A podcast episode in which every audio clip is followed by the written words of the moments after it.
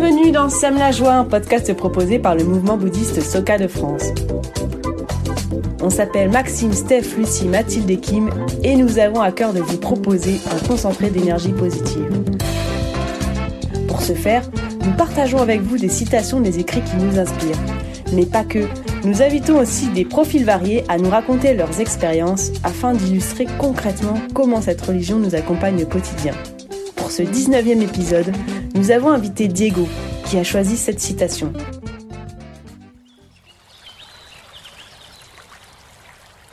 Prenez les souffrances et les joies comme elles se présentent. Considérez la souffrance et la joie comme des réalités de la vie et continuez à réciter Namyo Rengekyo quoi qu'il arrive. Qu'est-ce que cela désigne sinon la joie illimitée de la loi? Nichiren, Le bonheur en ce monde, écrit, page 685.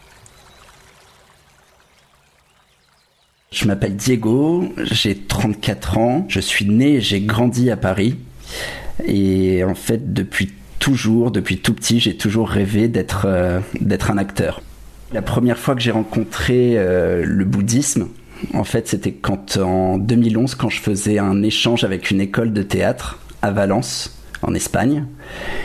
Et ma colocataire là-bas, c'était une Italienne euh, en Erasmus. Et tous les matins, en fait, quand je me réveillais, j'entendais un bruit un peu étrange qui venait de, de sa chambre.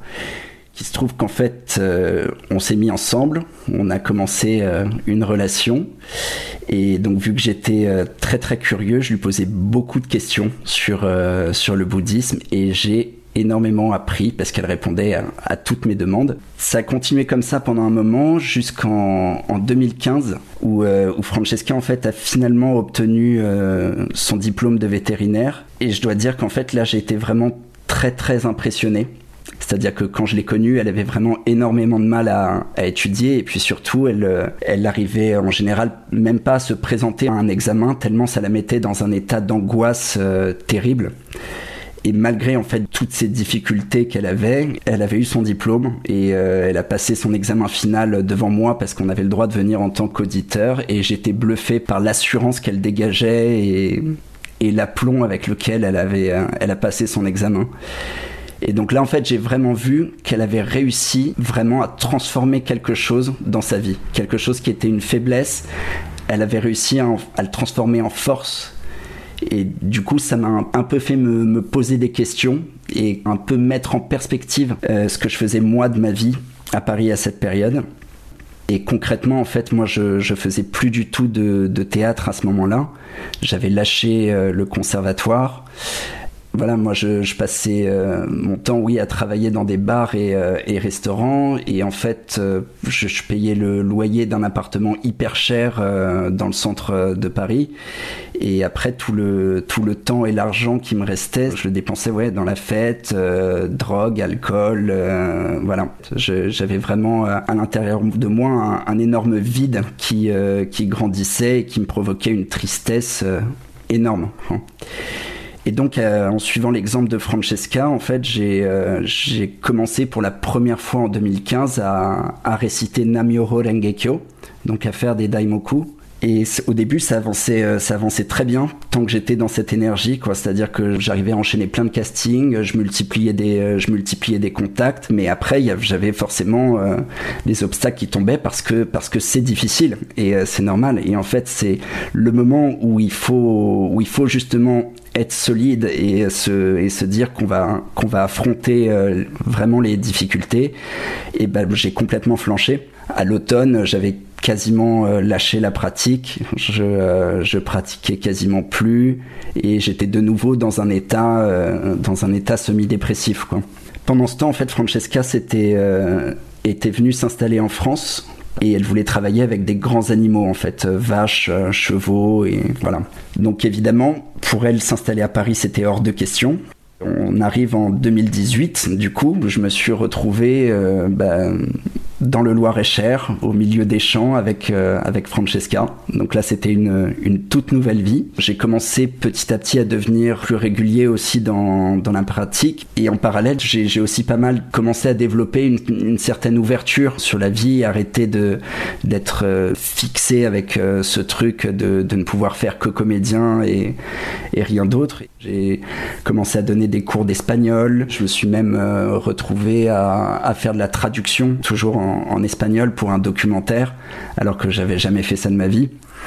À chaque fois, j'avais ces euh, comme des ouvertures en fait sur des nouvelles choses qui arrivaient dans ma vie, mais dès que ça avançait un petit peu, je bloquais parce que oui, oui, mais attention, moi c'est pas ça que c'est pas ça que je veux faire de ma vie. Donc j'avais toujours un, un espèce de frein à de nouvelles opportunités qui pouvaient m'arriver. Et une fois, notamment, en fait, j'en j'en parlais avec un autre jeune homme euh, pratiquant et voilà, j'étais toujours dans des, des, projections de projets euh, complètement fous où, euh, je pensais euh, réaliser tout seul un court métrage et des trucs mais complètement illusoires. il m'a dit si c'est vraiment ton rêve de, de faire ce métier et, d'être ça, il faut que tu l'ancres dans la réalité et ça m'a fait réaliser à quel point en fait j'étais pas du tout dans la réalité hein.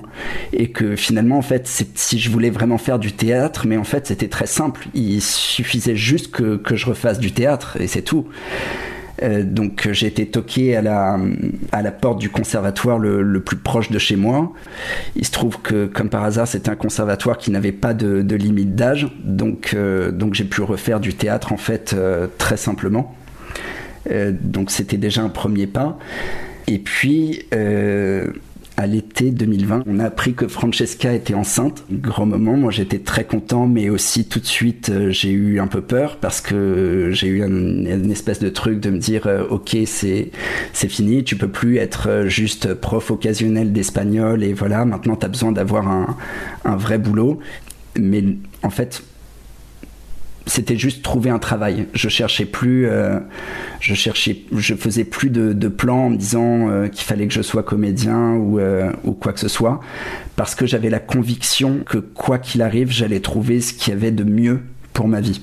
Au bout de, quelques mois, en, novembre, le, le, 18 novembre très exactement, il y a une, une femme à qui j'avais donné des, des cours d'espagnol précédemment et elle m'a appelé en me proposant un poste, euh, en plus un peu en s'excusant parce qu'elle pensait que, que j'allais que j'allais jamais accepter, je sais pas pourquoi, euh, un poste de, de chauffeur dans, dans un institut médico-éducatif.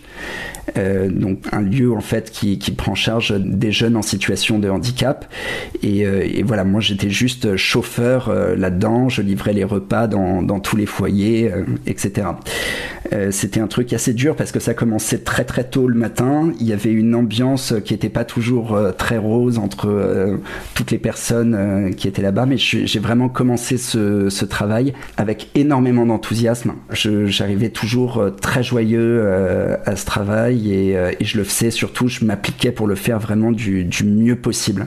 Et ça, c'était vraiment, je pense, grâce à toutes les activités que je faisais en parallèle, qui me donnait en fait cet état de vie d'être euh, hyper bienveillant envers, euh, envers chaque personne et en même temps hyper concentré et appliqué sur euh, le travail qu'on me, demandait de faire. Et en fait, ça, ça m'a valu qu'on me propose un mois après, je crois, de, remplacer un, éducateur en fait qui partait en, arrêt maladie pour, une longue période. Et environ 2-3 semaines après, la direction en fait m'a proposé de rester sur ce poste pour tout le reste de l'année en déclinant en fait des propositions même d'éducateurs professionnels qui avaient postulé après juste parce que ils appréciaient énormément euh, ma façon d'être avec les jeunes et, euh, et la relation que j'avais avec mes autres collègues euh, et tout donc euh, je me sentais vraiment hyper j'avais beaucoup de reconnaissance voilà, pour euh, ces opportunités que j'avais. Surtout qu'en parallèle, le, le, côté théâtre, ça se passait très bien. J'étais au conservatoire euh, et tout le monde voulait travailler avec moi parce que j'étais hyper impliqué, complètement l'inverse de quand je faisais des, quand j'étais en conservatoire cinq ans auparavant. Euh, j'étais hyper impliqué, même si là, je savais qu'il n'y avait pas vraiment de, de débouché professionnel euh, possible. C'était vraiment juste pour le plaisir. Et très franchement, le 18 mars 2020, quand euh, notre fils est né, j'étais vraiment hyper heureux parce que j'avais euh, j'avais toutes ces choses-là. Ça y j'étais euh, j'étais père de famille, j'avais euh, un travail qui me plaisait et dans lequel je me voyais très bien évoluer.